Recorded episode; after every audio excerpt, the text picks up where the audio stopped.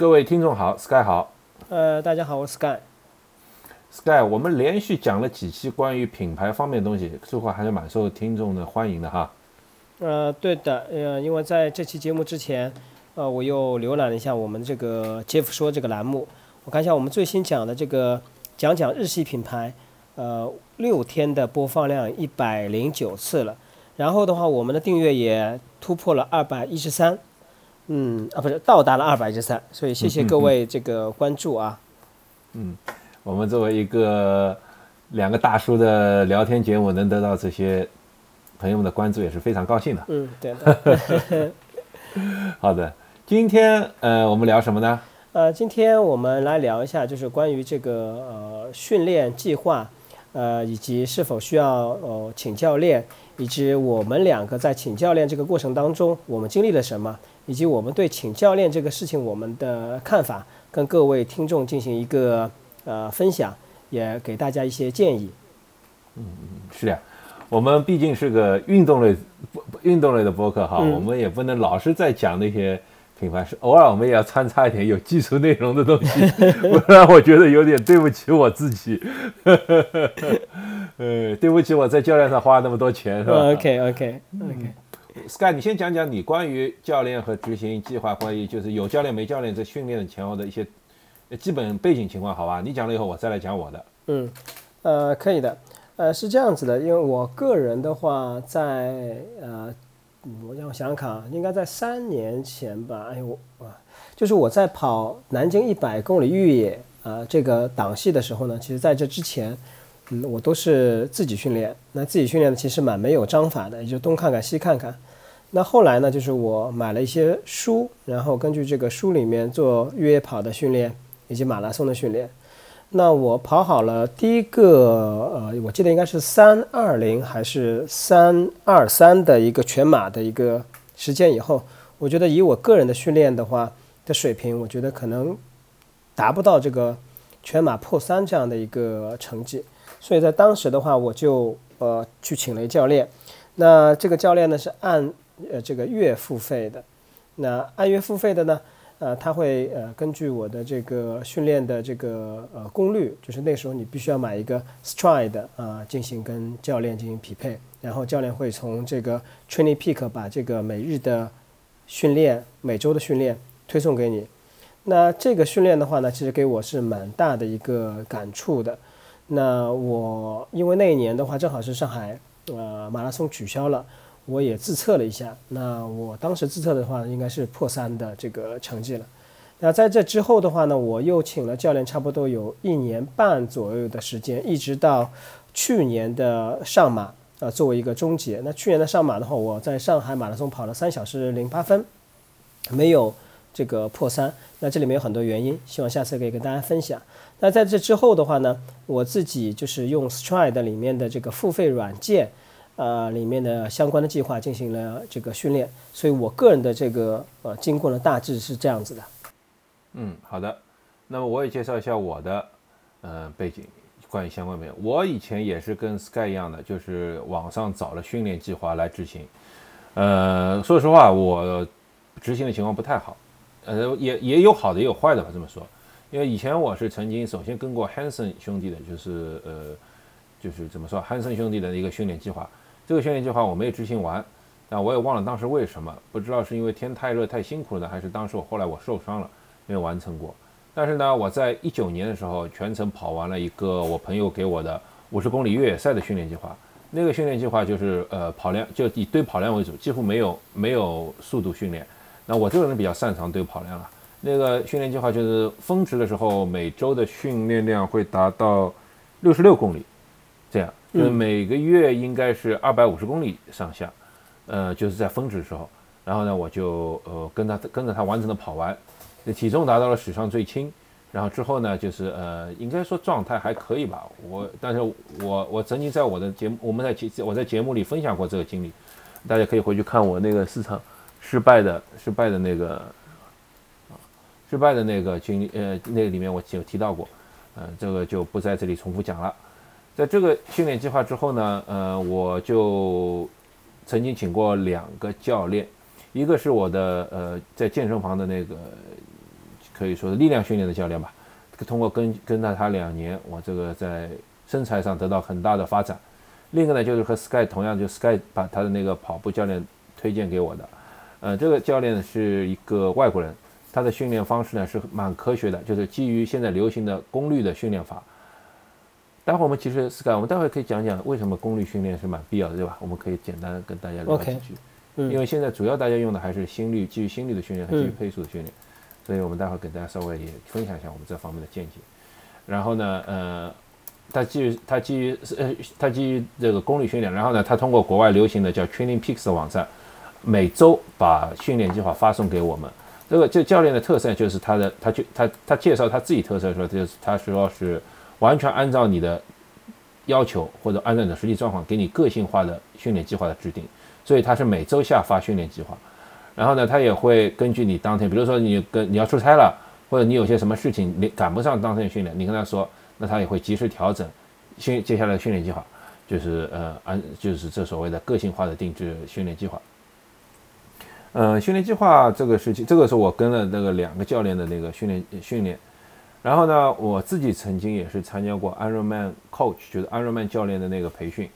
呃，所以我自对这个方面也是有一些了解。待会我也可以跟从从作为一个曾经我没但我没具体做过教练哈。呃，当然我对这个教练这。这个这就相关的技术技术和相关的那个培训我是完成了，所以我待会也可以从这个角度来跟大家分享一些我的对这个教练这个事情的一些看法。嗯，是这样子，我来问第一个问题啊，Jeff，就说其实呃，请教练的话，就是呃，你每个月都要有一定的教练的费用，比方说我们现在那。请的这个跑步教练，那每个月的人民币的费用的话，应该在九百五到九百八，我记得应该是对吧？忘记九百五对九百五，九百五每个月。那这个教练呢，会每周，呃，把训练计划通过 Training Peak 啊推送到我们的这个呃这个使用终端上来，这是第一个。第二个的话呢，他每周会跟我们呃有一次的一个呃通话，就是你可以要求这个语音通话。或者说打字在微信上面都 OK，然后的话呢，我记得当初他说好一个月还可以什么有一个 face to face 的，就面对面的大家沟通。但是我请了过他以后，好像后来也没有面对面，主要是加钱嘛。啊，这个加钱对吧？加钱对对加钱。反正就是说正常的话，你每周呃都可以在微信上跟他有一个这样的一个呃呃这个通话。那我的第一个问题是，Jeff，你之前也执行过这个 Hanson 的这个训练的计划。那到过渡到你请教练，你觉得对你来说比较大的区别在哪里？啊，对了，说到这个，我先再再补充一句啊，就是我最近买了一个训练计划，它是呃有些类似于 AI AI 特征的，就是根据你的呃每周的跑步训练，它会它就是它是那个基本上每三周左右会跑一个测试跑，然后根据你的进步状况，它会自动调整这个训练的强度，然后让你来呃让你来就是。更更更更更个性化的贴合，它没有教练，它是一个固定的计划，但是它的强度是根据你的进步来自动调整的。呃，这个我刚才忘了说了。呃，然后再跟回到 Sky 你刚才这个问题哈，就是呃怎么说呢？我觉得哈，我个人觉得就是说，关于跑计划和跑固计划和跑教练给的计划这两个最重要的差别，不是在训练技术方面，而在心理支持方面。就是就像呃，你刚才可能呃说的呃，刚才说的你说的不太准确。其实我们教练给的收费计划里就是，呃，九百五十块，包含这个除了训练计划以外呢，包含就是无几乎是无限制的微信上的交流，就你可以随时通过微信来找他提他问题，然后跟他呃交流。但是呢，这个一般来说不包括那个呃，就是通话，通话要额外算钱，face to face 要额外算钱，是这样。嗯。所以，所以我觉得，首先呢，就是从训练计划来说，第一，呃，固定的训练计划呢，它不会根据你的训练状况进行调整。我举个例子来说，呃，如果这个训练计划它按照四周或者六周训练计划，那网上都可以搜到很多嘛，大家都会想啊，这周跑的是，那一般训练计划大家是按照目标配速来跑，比如说你现在，呃，举个例子，你现在是四三零的左右的马拉松完赛时间，那你想跑到三三零。那你就会是按照三三零的配速来制定整个训练计划，对吧？我想这个大家都是这个这个这么来执行这计划。但是大家有没有注意到，这从中间其实有一个悖论啊，对吧？就是你其实是达不到三三零这个完赛成绩，所以你才想进行训练。那么你既然达不到，那你怎么能确定你用这个配速来训练，你就能完成你的训练计划呢？对不对？你理想当然是三三零完成，但可能实际上你的水平最终是有可能是三幺零的，那也有可能是三五零的。这因为你不知道你的能力会怎么样。那如果你是三幺零水平，你按照三三零训练，其实你是。拖慢了自己的进步，对吧？那如果你是三五零的水平，你按照三三零训练的话，那你训练完成可能不到一半你就倒下了，因为这不是你能完成完成的计划。这个我觉得是网上固定的训练计划，它是最大的一个缺陷了，最大缺陷。那第二个缺陷呢，就是呃，它不人性化。你你是不管你是呃，就是可能因为每个人嘛，训练时候都会心理脆弱了，或者什么，或者你要调整。就是因为刚才我说的要出差，或者家里临时有事，或者今天你正好生病了，都是有可能对你的训练造成一定的影响。那么这个计划是执行还是不执行呢？是是呃推迟一天还是还是怎么样呢？这个当然就是你在一些固定计划就完全就是没有办法来处理这件事情，因为大部分人都没有这个经验和没有这能力。那跟着教练的好处是什么呢？第一。呃，他会用一种可量化的方式来衡量你的进步，就像我刚我们刚才说的，用功率功率计功率的方式来看你的进步。那我作为我觉得一个理想的教练，就是根据你，你可能开始的时候你只有，就像我刚才说的，是按照四三零的，呃，本本事呃配呃那个目完成目呃我能力去跑。那么经过三周训练，那教练通过一种一些方式进行测试，看观察你的心率和门车，他觉得你这个能力提高了。那它可以把你这个从四三零的完赛时间提升到，帮你就提再提升，再提升。这个大家可能没有这个相应的工具和没有这些体验，就是我可以这么可以告诉大家，就是如果利用一些网上现成的网站，不管 Strava 或者 Training Peaks 或者这些的，它都会用量化的方式来衡量你的付出的努力和获得收获、体能的增长。那么大致上，教练如果借用这些工具的话呢，他就可以比较量化的知道你的进步。那可以适适适适当的时候呢，就给你调整你的强度。你本来本来你按照什么这个配速跑的，但教练觉得你嗯你的能力要超过这个，所以这个他就给你提升强度，这样就是就更贴合你的进步嘛，对吧？这是我的我的一些体会。呃，那我简你说的呃我我简单的帮大家做一个小小的总结。杰夫认为，就是你请专职的教练的话，他会获得这个心理上的一个支撑。啊，随时随地给你的一种语文字啊、语言的一种沟通。当你碰到问题的时候，可以随时的请教。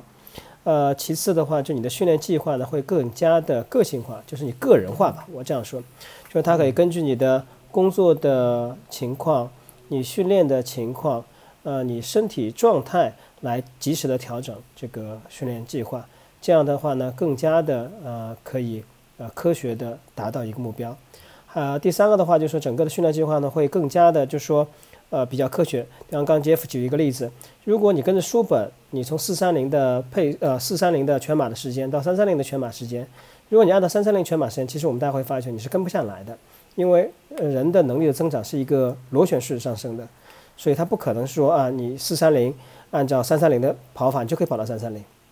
然后这是我听下来跟大家进行一个分享的。那我个人的感觉，我可以跟大家做一个分享。就刚杰夫刚说了，他跑过 Hansen 的这个训练计划。那我个人是完整的跑过 Hansen 的训练计划。我是从全马的那个时候成绩应该在四小时左右，或者是三小时五十分。然后我跑好 Hansen 的这个训练计划以后，我那次完成的我是按照四四零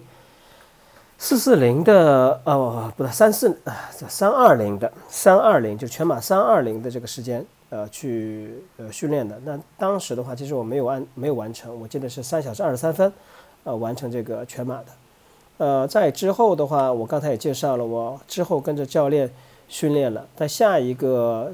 全马自测的时候，我跑到是这个二五九。从时间上来讲的话，其实看上去其实进步是非常大的。这其，其二的话，我个人比较深刻的一个感触就是说，其实教练给我的训练计划要比我自己执行 Hansen 的。要简单，就是我之前 Hansen 的时候，我是基本上，嗯，呃，准确的说，我可能就落了两堂课还是三堂课，一个礼拜我记得应该是训练四天还是五天的时间 Hansen 的，呃，其实还是比较强度还是比较大的。我执行了这个呃这个教练的训练计划以后，我个人认为我完成的还是比较轻松的，可能我的个人能力增长也有关系啊。就我总体的感觉，我的量没有我自己跟 Hanson 的，强度的话好像也没有那么难熬，但是其实整体的执行的效果要比我自己做 Hanson 的这个效果要好。那我个人的感觉就是说，呃，因为呃呃教练会根据你的数据。这个数据有很多数据，它会在 Training Peak 的网站上会体现出来。你的疲劳度也好，你的配速也好，你的功率也好，呃，你的这个瓦数的呃上升也好，它会有针对性的训练的。那这个训练其实比我们自己，如果你不看图表或者你自己懂这方面的，那要来的专业的多。那就我们就常说的，就是说这个呃进步就比较快了。所以这是我个人使用教练呃下来的一个比较大的感触，就是说。它让你可以在更加短的时间，跑量不是那么大的情况下，可以把你自身的能力给发挥出来，这是我最大的感触。我觉得啊，就是我我有有可能就是要就是这个原因，就是呃，比如说你执行 Hanson 的时候，你是从三四零想目标到三二零，对吧？对，你就按照三二零的来训练。没错的。那一下子脉动那么大，它肯定很吃力的。嗯，对吧？一下子要提升二十分钟，按照这个方式训练，当然你熬过来了你就到了，你熬不下来就很可能受伤。对，没错。但是教练呢，就可能给你的进步就是按照，就是啊，我们在教练的术语里面，在就先是呃基础期，然后再是提高期，然后再什么冲刺期，然后什么再恢复期，大致上这个四期四四个期时期吧，我有点呃具体记忆不清楚。那么你在打基础的时候，就是对跑量，就是对有氧的时候，那么教练就可以根据你这些缓慢的增长的有氧，然后帮助你达到一个平台以后，那然后再给你提升你的速度，这样就相对来说训第一训训练科学。你也不容易受伤，然后人的接受程度也也也好很多，对吧？这就是现在很流行的叫 face 什么的，就就是阶段训练法，就是。就是我个人感觉，其实从整个教练呃他的训练方式跟我们其实看的书本，其实方式其实没有特别大的区别啊。我觉得从整个的逻辑上来讲，或者从模块化的角度来讲，其实没有特别大的区别。它里面它也会有，比方说放松跑啊啊间歇跑啊。啊，强度跑啊，周末的长距离啊，其实这个模块化或者说这个方式其实并没有什么特别的变化。我个人感觉最大的变化是因为呃以数据支撑的这种呃呃训练的结果，让它更加有针对化的、针对性的为你去量身制定这个方案去。我觉得这个是一个最大的一个区别。是，所以这是也是我今天想跟各位沟通的，就是请专职的教练，他会非常个性化的给你设置啊你的训练计划。这是一个很大的区别。那么我就简单讲一下这背后的道理，就是为什么功，就是其实也就是为什么功率训练和基于功率的训练和基于配速的训练可能优于基于心率的训练。首先呢，我觉得心率基于心率心率的训练虽然是方便，同时也是历史很久了，大概从七十年代就开始有人用这个方式，然后大家根据最大心率来，然后判断出各个区间啊什么训练，听上去是我很很科学，但实际上我可以。告诫大家，这个非常不科学。为什么呢？首先，每个人的最大心率是不一样的，对吧？不管你是用你用公式，肯定是算不准的。而最大心率这件事情，差十跳可能就是折算下来差五跳，就会就会差一个区间了。这个如果你啊基于不准的最大心率，其实接下来算的这所有数据都是不准的。那么，那么我们能不能测最大心率呢？呃，也许可以，就是网上也有很多方法在教大家怎么测最大心率。但是我是提醒大家，这个测的方法是非常非常危险的，因为你想嘛，这个心率是，就像就像你开车一样的嘛，你实施你把它拼命跑跑极速的话，这个车辆的耗损是极大的，对吧？这个人也是一样，你要把他心脏跑跑到又跑到最大强度的话，这对心脏和人的身体系统可能是负负荷非常大的。这是一。第二呢，就是心率是一个不间不直接的衡量指标，就是什么意思呢？就是你去跑。跑了以后呢，不是又用力了吗？其实心脏不会马上反应的。当你用力的时候，你需要更多能量。这时候呢，大脑才说：“哦，那边需要能量。”那么心脏你赶快加加跳几下，然后把这个心充充足的养分和血液输送过去，那么才然后心心脏才会能跳起来。所以大家可以理解，这个过程当中是有延时的。有可能你跑了，你下加速跑，你跑了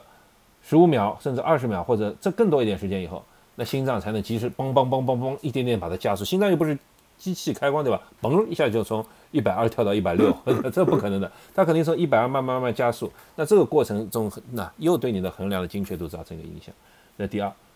因为它是一个非间接的指标。那第三就是什么？心跳受很多很多因素影响。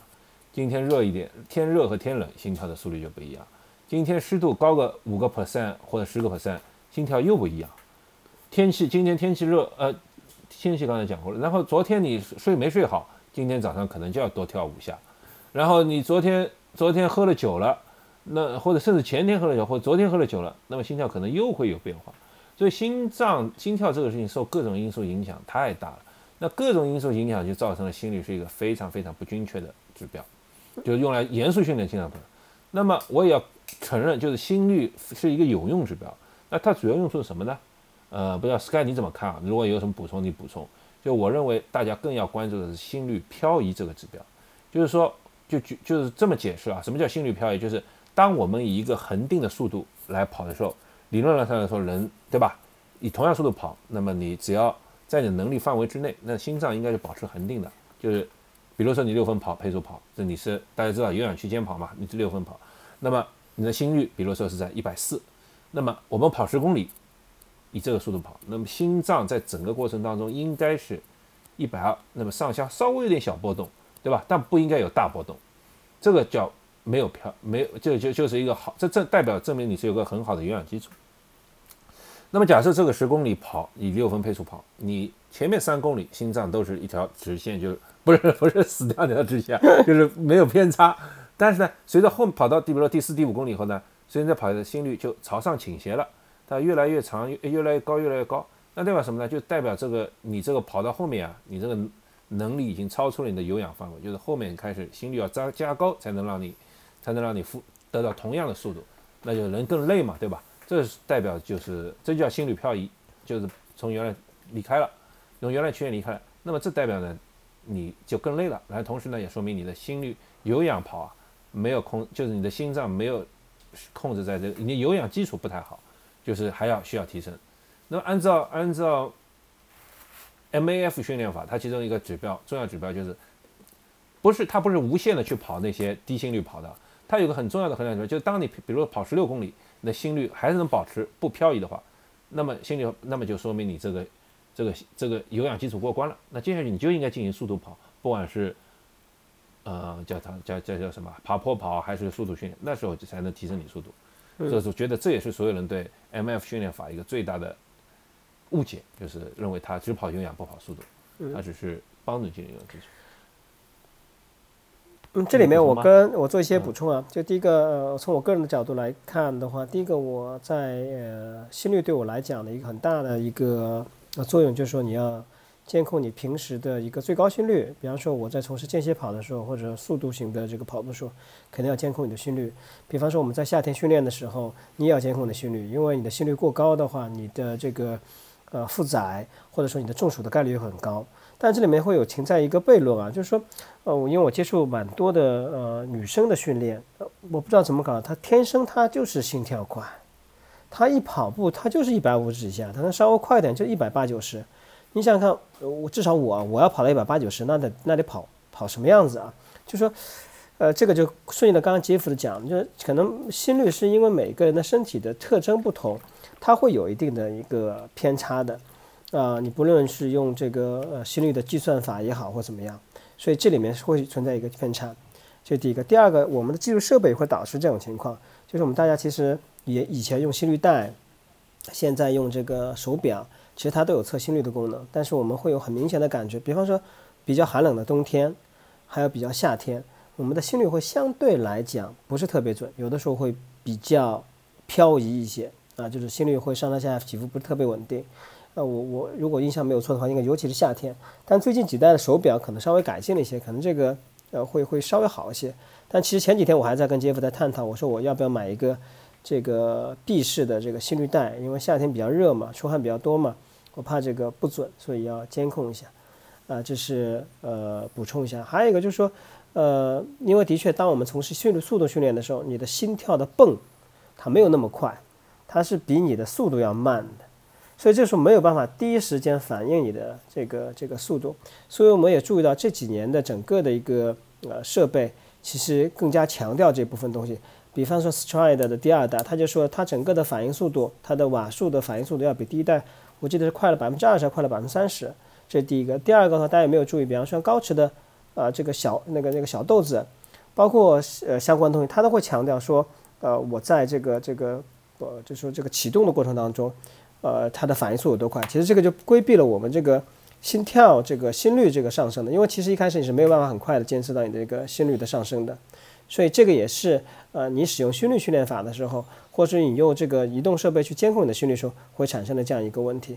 那那顺着这个东西，我要跟问一下 Jeff 啊，就是我们先讨论到设备上的，我们再回到教练这个话题去，就说，呃，你刚说了，你请了专职的教练和你自己执行教练的一个呃区别，啊，当然这是区别，也更多的带来一些优点。但是啊，我我不知道你有没有第一个呃国内的教练，呃或者跑团的教练。你有没有哦跟他们一起训练过？因为你现在用的是外教嘛，你觉得这个区别点到底是在哪里？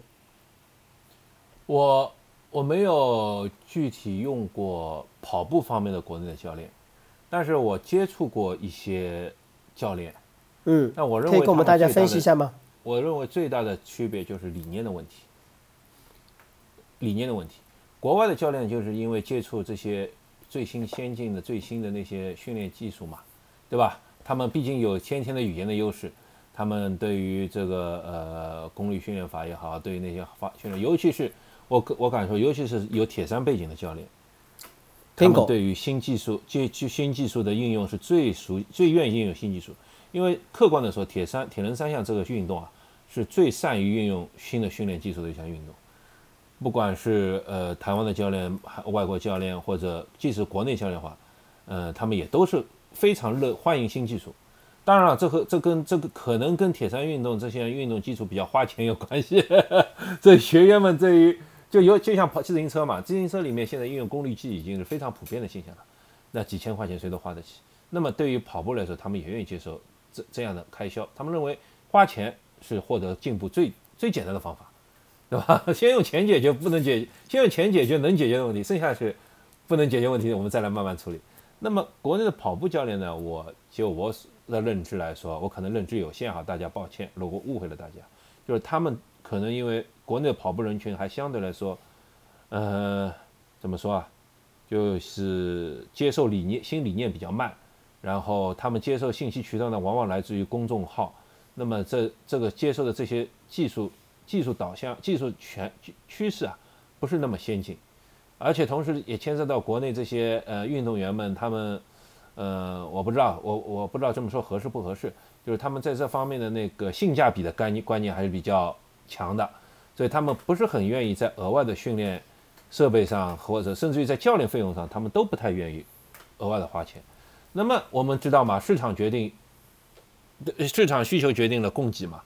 这个这么教练呢，本身也会就也会应漏就简。既然你没有这方面要求，他们也没有这方面的压力，对吧？客观说这样。而且你既然只要求这些，我给额外叫你花钱，额外叫你这什么，其实跟你解释这些也没有意义。我只要给你我我我我最擅长的，我最能做的。而且说说实话，呃，我其实前面也可以说的，就是虽然功率是最先进的，但是也未必不能用其他的方式达成它百分之七八十的训练的。效果吧，我这么说，还还有另外呢，还有一点就是说，即使最科学的方法，现在我们对人体的认知其实还是有限的，未必就是说将就证明这一定是最好，或者说我也客观的也认可这点，就是大部分人只要去认真努力的训练的话，他就一定会提高，只不过是效率问题。嗯，对吧？我对我跟大家做一个分享，因为我自己跟过跑团的教练，然后的话我也跟过一些呃这个这个商学院的这个教练。啊，那我自己有幸也接触过这个上海体院的这个中长跑的教练，呃，我跟大家讲一下很大的一个区别，就是说，嗯，不论是跑团还是其他相关的，如果不是针对你个人的，我认为他都不属于这种专职的教练。呃，比方说我们上海，比方有比较有名的叫易居马拉松训练俱乐部，我跟他们一起训练过。那他们的教练也非常非常专业，包括他现在总教练应该是美国过来的，非常有名的这个呃总教练。但其实这个教练根本不下场的啦，他的他其他的男教练也几乎不下场的，那基本上下场呢是由上海原来体院毕业的一些呃专业的学生或者专业的老师教练他们进行带队的。那这些教练计这些训练计划其实它是一个普适性的啊，普适性就是今天我们比方说你有全马啊三零零的能力，那你今天按照这个来执行；如果你有全马三三零的能力，那你按照这个训练化训练计划执行。它其实是不会针对你个人的啊，这是其一。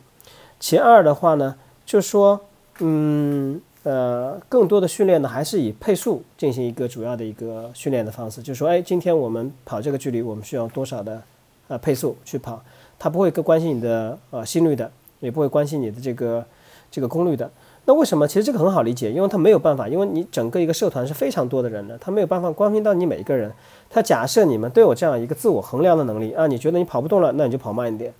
啊，他会，我是这样来认为的。那。在这个当中呢，其实我也呃这个呃前几年跟上海体院的专职的教练有过一起训练。那其实这个其实有点差别的，就是说呃专职的教练的话，因为他手上带的学生是有限的，他可能呃几年可能就带五个或者七八个学生，所以他很清楚他的每一位学生他的整个的身体训练状态、他的跑量以及他配速，所以。你说他需不需要功率？我觉得可能不一定要需要功率，因为他太了解他每个学生了，他知道是怎么样训练计划，他知道这个周应该可能怎样给他安排，他身体处于恢复期还是疲劳期还是上升期，啊，我觉得这个可能呃还呃就是跟我们请的专职教练其实是有点类似的，但是不可能啊，不可能我们日常生活当中我的每一次呃训练都有教练在旁边的，其实不现实的，其实绝大多数的训练都是我们独自进行完成的，所以这个时候其实你需要有一个。啊，这样一个训练的工具，呃，以及专辑的训练呃教练去帮你分析你的数据，来调整你的训练计划，这是我跟大家进行分享的。所以这个就是其实不太一样的地方。这其一其二的话，我非常赞同杰夫刚刚说的一段话，就是说国内其实跑步的教练比较少运用新技术，啊，是真的比较少。我我印象当中的话，铁三的是比较多的，然后卖给我 Stride 的这个非常年轻的一个跑者。他也是做训练计划的，但是很奇怪，他的这个价格跟我用外教的价格基本上一样，九百五十块钱一个月，我觉得有有一点点贵啊。所以，所以我觉得本土的教练老外香对吧？不是这个，的确是从你的呃呃，我这个年轻的和经验有关系。对，这个年轻的教练他跑的真的很快，但是就像刚刚杰夫说的，就是杰夫之前或者我们吧，不能说杰夫，就一直吐槽一个东西，就是说你书都没有看十几本、二十几本。你就敢出来做教练或者指导别人，这简直就是误人子弟。所以刚杰夫说的经验是非常重要的。所以我们的教练呢，他自己本身有呃这个铁三的经历，本身也是跑者，然后也做呃一些越野跑。更关键呢，他法国出身，然后呢不同的国家待过，然后他还有这个户外的这个呃经历。所以这也当初我们为什么呃选择他的一个原因。当然我们也问他了，你的全马成绩多少？因为这个很重要，因为你只有跑过那么快，你才可以指导我们。所以跟大家分享一下，就在国内的话呢。的确，呃，就说本土的教练运用这种呃技术是比较少的，主要还是集中在这个呃铁三的教练上面，啊，这个跟大家做一个啊简单的分享。哎，那杰夫，我现在再问一下，就说呃关于教练这一方面，就说你请了专职教练，就我们刚刚说了一些优点啊，就说你比方现在用的这个教练，呃呃有没有什么不足的地方？或者你觉得有没有什么更好？因为你看你我你请了专职教练之后呢，又请了一个现在又请了一个 AI 的一个教练，呃，专门的一个训练计划啊，他会根据你的人呃这个训练能力进行一个人工智能的一个调整。那原来呢你还没有请过教练，就是我想叫你说一下，就是你请的这个专职教练，你认为他什么地方可能不足？接下去你如果再请教练，或者说你继续用他，你希望什么地方提高改进的？不是你啊，是教练啊，我指的是啊。Sky，就是说，呃，其实关于教练方面，我也有些可以跟大家讲的，就是说，我觉得哈，教练这个事情呢是很必要、很重要，但是千万别指望教练什么给你做三个礼拜训练或者三个月、四个月训练就让你有奇迹般的成绩提升。这个教练肯定是有帮助的，但是是不是能奇迹发生，首先在于一个人的本身技术能力。其次才是教练的帮助，对吧？这个就像，其实我是引用你刚才那个，你刚才说到就是那些专业队的教练，他们天天和这些运动员吃喝在一起，睡在一起，可能睡在一起，天天在一起，那才能很好的对的知道这个运动员状况，然后帮助他，帮助他获得进步，对吧？那么我们请的一般请的教练，最多就是帮你看一下训练计划，平时有什么问题请教一下，交流一下，嗯，最多最多可能跟你啊、陪你做一两次训练，最多了。所以他对你的了解是有限的。那么这个有限只能是用时间来弥补。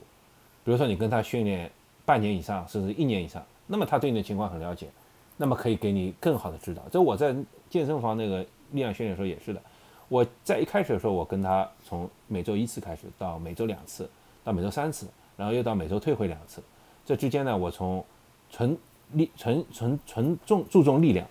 到注重首先肯定注重体型好看，对吧？然后到再到注重力量，然后再到调整回来，为了比赛就是做一些功能性训练，包括我受伤，由于我生病，那跟他调整训练。那通过这个几次这么多时间磨合以后，那我觉得他是非常了解我的需求，根据我的要求可以进行及时调整。这个要有时间和教练交流，然后把你的想法和你的和你任何反应、任何的这种东西啊，要及时和教练的沟通。不然的话，教练纯看数据，数据不能跟还是不能代表一个人的。就像我在请跑步教练的时候，其中有一个阶段我是撑不大下去了，但是我觉得就是我在处于这种能撑和不能撑的这种边缘上，那教练当然是肯定是首先鼓励你撑下去，对吧？他肯定是希望你更，但是实际上后来可能我没撑下去，我就陷入到过度训练这个的。但教练纯从数据上其实是很难很难发现的，因为数据本身也有也有滞后性在，对吧？所以我觉得这个是，但是这个也没办法，因为我和教练合作时间不够久，然后同时呢，他也是只能通过网络上对我进行指导。那么我觉得，如果大家请教练，这个也是那呃，我个人觉得啊，我又回到了这个这个呃费用上面了，因为我们就我们刚刚说了，我们如果请一个教练，就我现在请一个教练是九百五十元钱一个月，其实对一个呃对跑步不是那么严肃的，或者说你本身就天赋异禀的，然后本身你又对计划执行力非常强的，然后你可能又读过很多书，然后你可能可以把这理念很好的去贯穿在你的训练当中。那我个人认为，其实你没有请这个教练的一个必要。但如果你真的是一个严肃的，然后你可能呃相关方面呢，你又又又希望想提高，然后你有这样的一个经济承担能力，我建议你你去请一个教练，因为呃还是蛮有用的。但是如果说你每个月都花九百五十块钱，我个人认为其实也算一笔不小的开销，这期。其二的话，请教练，我们虽然我跟杰夫是同样一个教练，但是外教，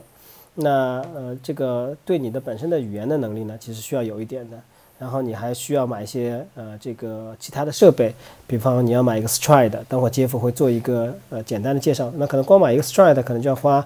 呃小两千人民币，所以这个都是一个额外的一个付出。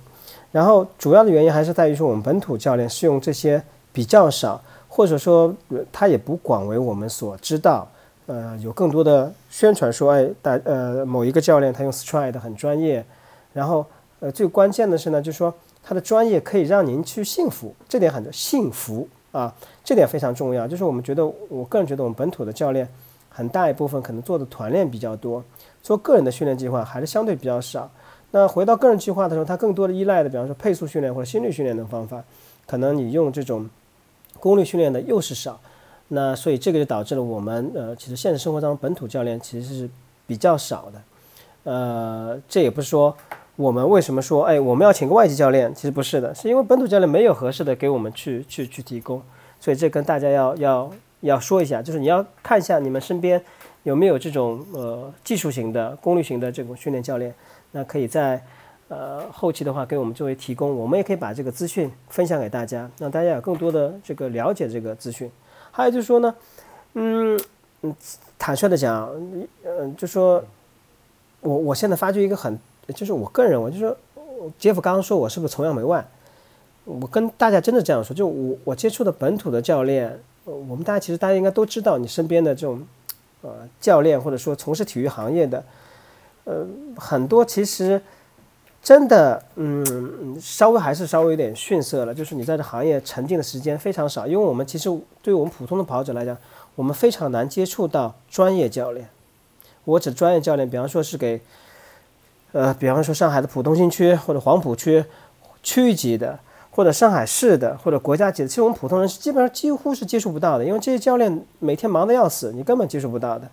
你你接触不到他们为你提供这个服务的。那给我们大众提供的这种教练相对来讲，呃，还是会逊色些的。所以我为什么要说这个问题？说的问题就是说，当你决定要请教练的时候，请你一定要花一些时间去调查了解。我以前的节目也说过，就是说跑得快的不一定是跑教得好的啊，这个大家一定要清楚。所以当你决定请教练的时候，你一定要对他的从业的背景、他的跑跑步的资历，包括他对自最新技术的掌握啊，大家做一个了解。因为的确是我们花钱的，我们是这个钱的主人。我们请的教练是为我们服务的，所以我们非常有必要了解这个教练。所以这是我在教练这个环节当中想跟大家进行一个分享的。那接下去的话呢，我跟杰夫呃跟大家聊一下，就是说，嗯，等等啊，等等，呃啊啊，没事，我补充两句啊，你先你先暂停一下啊，不好意思打断，就是说我发现啊，国内好像很多跑团也好，人也好，对都对成绩有一种迷恋，就是如果觉得你是跑得快的，就觉得你的。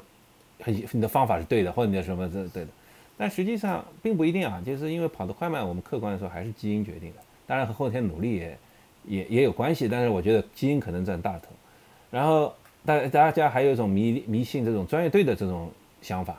但是专业队的去去去，说实话，这个专专业队的运动员啊，我不不是说他们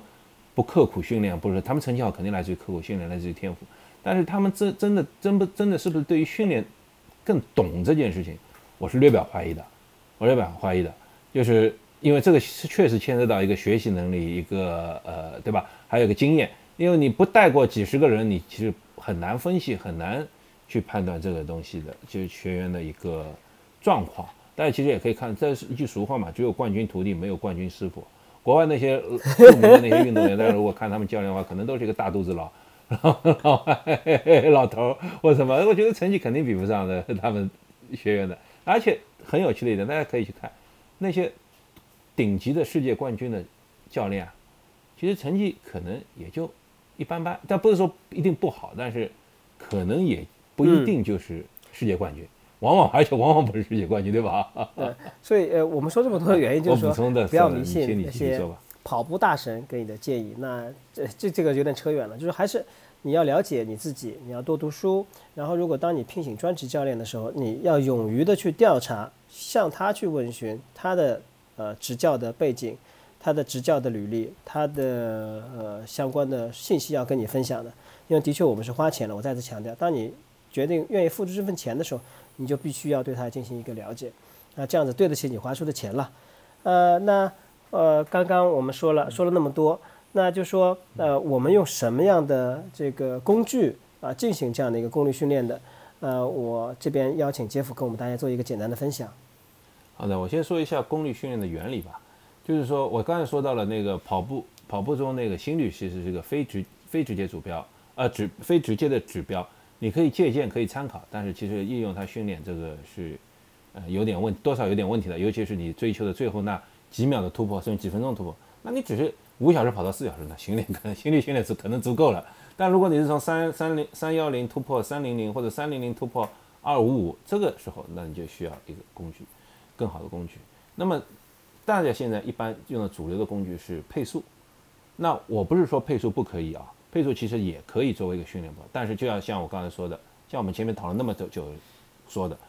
配速你得就是随着你的能力进步，你的配速是不是恒定不变的？所以你得时常回头进行测试，然后确定你这个有进步，然后把你的训练强度及时的做调整。那如果你能这实现这一点，那我觉得用配速其实也是一个很好的工具，因为现在手表的精度啊什么都都已经非常高了，都已经非常高，这是可以做得到的。就是比如，就我举个例子，你每三周做一次十 K 的测试，确认一下自己的这配速，然后根据以十 K 的测配速作为一个基准，然后再倒推，那么。那么进行训练，那么至于倒推方法，我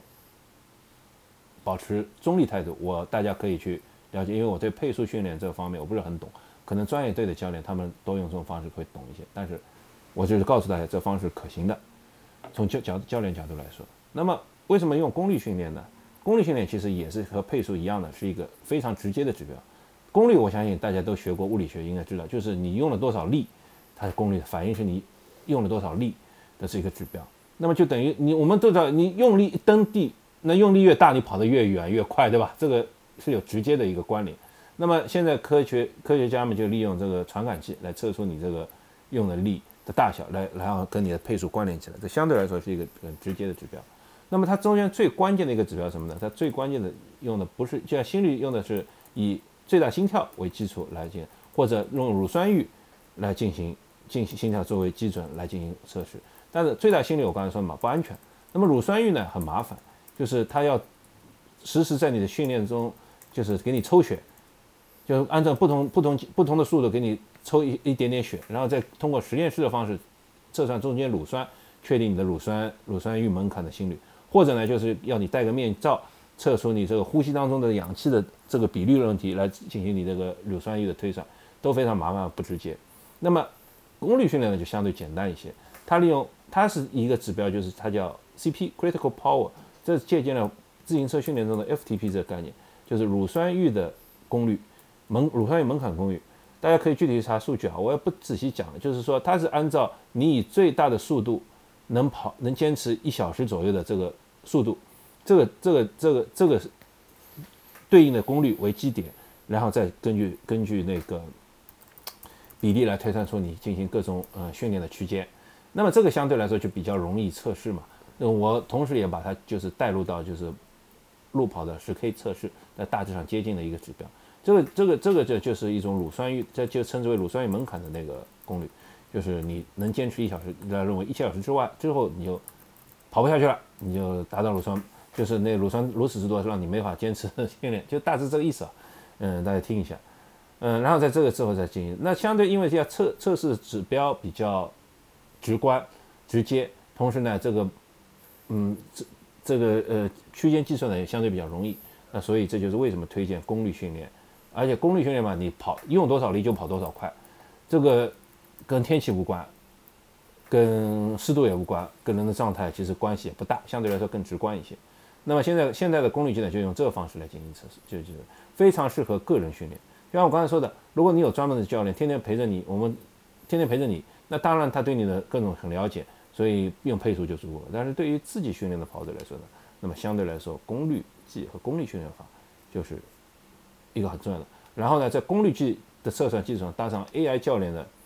呃使用的，那其实就相对来说是目前对个人单独这种单打独斗的跑者的话呢，是一个最最友好的方式。那么 Sky，你来讲讲你那个关于你的 AI 教练的那个事情吧。呃，是这样子的，呃，首先这个功率计呢，这个叫 Stride 啊，呃，等会儿 Jeff 会在我们的备注里面会写一下的，大家可以去到他的官网去了解一下的。我记得差不多应该人民币需要一两千块钱不到吧，或两千块出头一点，一千八百多块吧，好像。哎，对，在国内现在其实也有人呃买的，然后买了。闲鱼上是九百块，对，九百块我记得。啊，一代那是一代，呃，现在 Stride 已经出到啊，已经出到二代了。呃，我现在是用二代的，那二代的话呢，就相比一代呢，它的整个的速度会更快，就是它的传感速度，呃，返回速度，这是我要跟大家呃做一个补充的，呃，就是说。呃，我们在家用 GPS 手表，其实跑步有一个很重要的一个呃问题，就是说你的速度其实没有没有那么快，就是呃反应没有那么快。尤其当你很迅速的跑的步的时候，它是有一个延后性的。但功率计相对来说会比较好很多，就是它的反馈速度会非常的快。啊，这是第一个。第二个的话呢，我们大家知道吗？就是说在加啊不应该加名，高驰在去年还前年，它推出了一个叫所谓的坡度补偿还是风速补偿。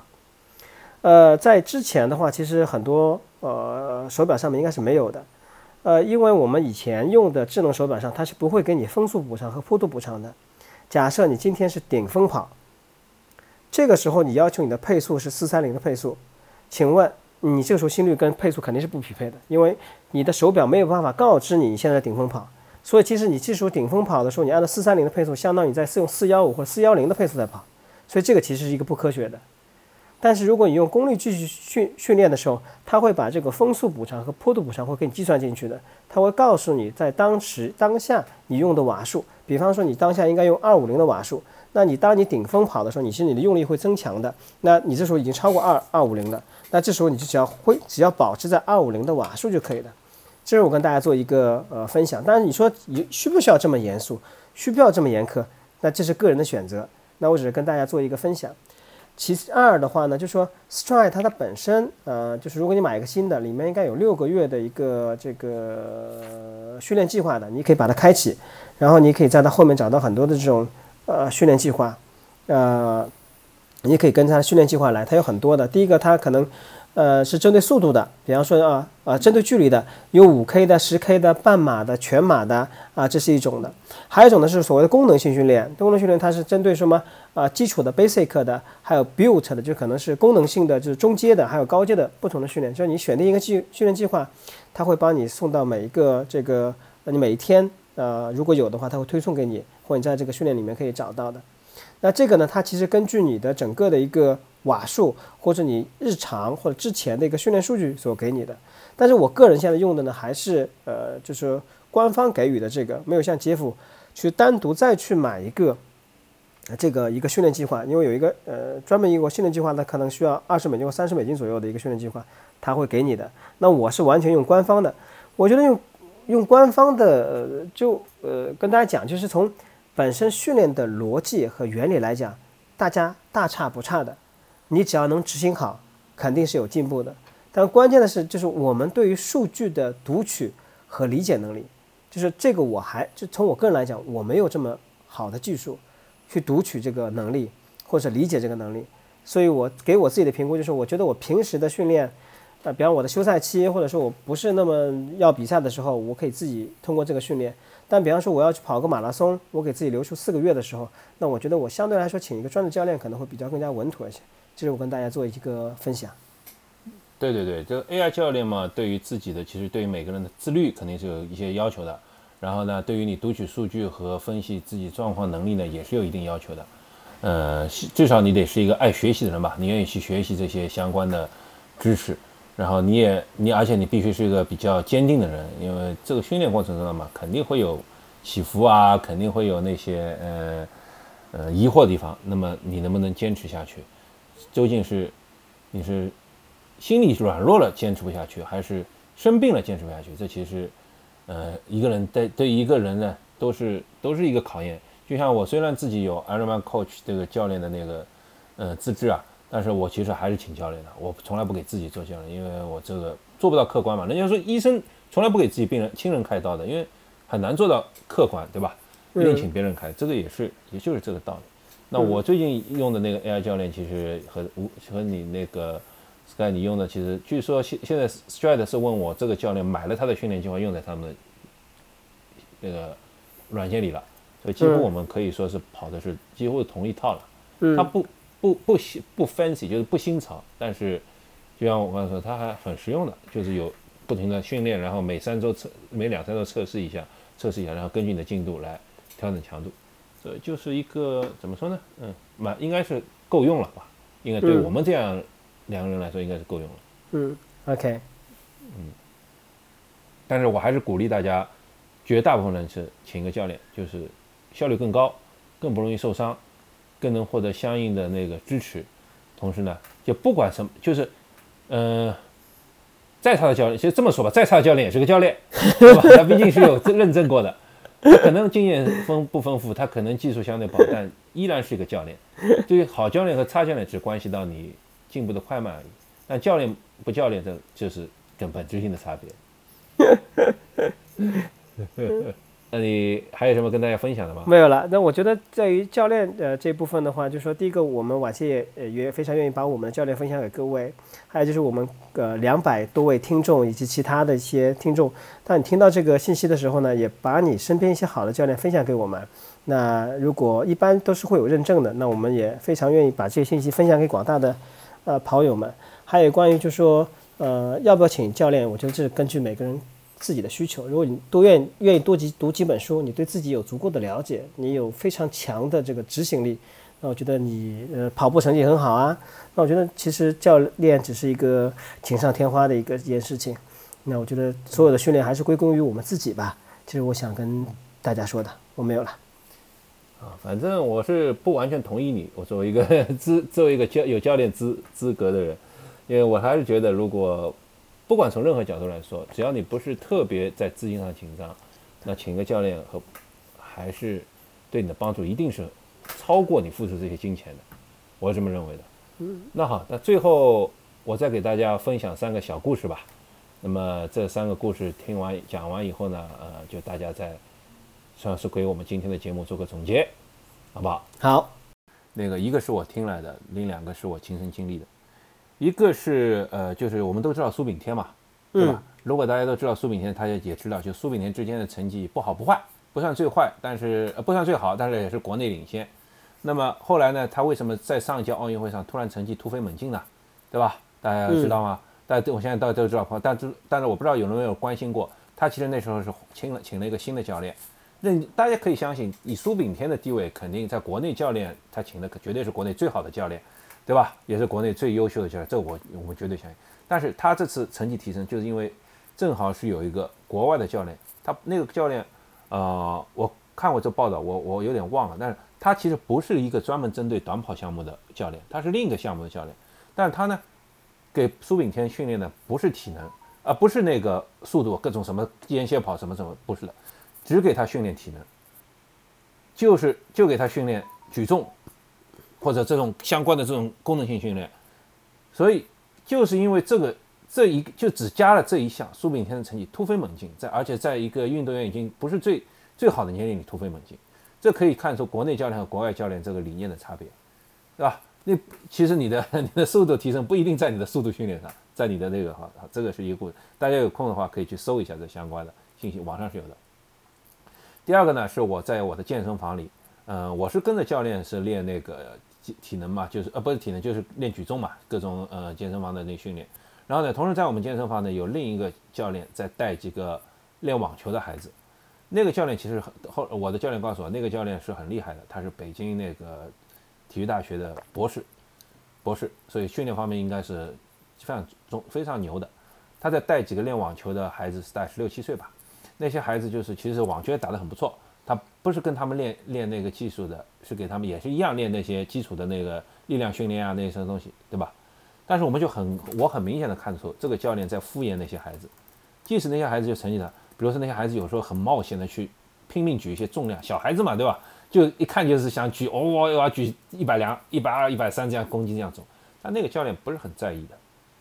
这个就是其实就牵涉到教练的经验问题，就是大家也要注意这个。即使一个很可能理论实践都很基础的，现在，但是你不一定是他的最好的一个，对哈？这个这个这个这个这大家也要也是在教练方面的一个故事，就是说，嗯，同时要注意一个呃，怎么说呢？就是呃，就大家自己理解吧。那第三个故事呢，是我曾经和一个呃，我一个远房亲戚，他是国家游泳队的教练。他是国家游泳队的教练，嗯，他曾经参加过巴塞罗那奥运会，就是才作为教练参加过。他他的巅峰时期是，因为那个时候是七十年代嘛，那中国不参加奥运会，但是他已经是按成绩来说是亚洲第一，世界级的水准。他我我我向他请教过游泳训练的问题，就是就我们训练，就是在他他觉得啊，就是说，其实我把这个理念借鉴到跑步来说，就是他说没有那么多，没有那么多各种各样。时髦的练法，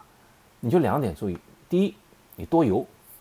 那我们就多跑哈。这样是要跑步，就多游。就比如说你每每周你游它个十公里，那其实啊折算下来就是这么就是呃，哦说说十小时吧，就反正这。第二呢，他给我一个训练方式，就是你不用多想什么花哨的什么训练法。首先你就去先热身以后呢，你先游十个来回，这十个来回呢，你尽力以你最快的速度维持住一样，就是。就是这十圈最好是同一个速度，但这是这个速度是你能游出最快的这这个，就是等于这类似于一个肌肉耐力训练。然后呢，接下去是劝你能有多快有多快，能有多快有多快，这个是一个速度训练。他说这之间休息你随便休息，不用介意，就按照这方式练，足够你用了。然后呢，我听了他讲解，结合我自己做教练培训的这些想法，我就领悟了这个东西，什么呢？技术方面很重要。但是也不是那么重要，就是嗯，我们关键就是多练，第一多练，第二就是说不要去相信那些什么很 fancy 的什么八百米八百米亚索跑，四百米那个什么什么一千六百米配速跑呢？no，没有那么复杂，只要有一个好的衡量的标准，能衡量的进步，你就多练就就可以可以那个的。这个也是我三个。关于教练的小故事给大家分享一下。OK，那今天我们就讲到这里啦，谢谢大家。嗯，谢谢大家，也请各位嗯这个听众将我们的这个呃节目，愿意的话可以转发到你的这个朋友圈或者分享给你的好友。那希望我们的节目呢获得越来越多的这个呃听众的关注。那我跟杰夫的小目标呢，希望到今年年底有一千个，是不是太多了？我就五百个吧，五百个，五百个，五百个听众关注的听众，谢谢各位。我觉得这个是滚雪球增长的嘛，越多越来会越来越多。关键还是呃一千个其实也不一定达不到，只是看我们怎么努力做下去吧。对，那我们内容吸引大家，自然而然就会有这些，对吧？那不是，那另外角度，如果每一个人帮我们推播、推推推广四五个，对不对？那很简单，对不对？五个关注，那就马上到种了。是病毒式营销，这传销要抓起来的好吧？反正 反正我已经感很感谢大家给我们做一些那个呃宣传了，那嗯个呃还是谢谢大家。啊，谢谢各位，谢谢各位，嗯嗯，好，今天这样，拜拜。哎，哎，拜拜。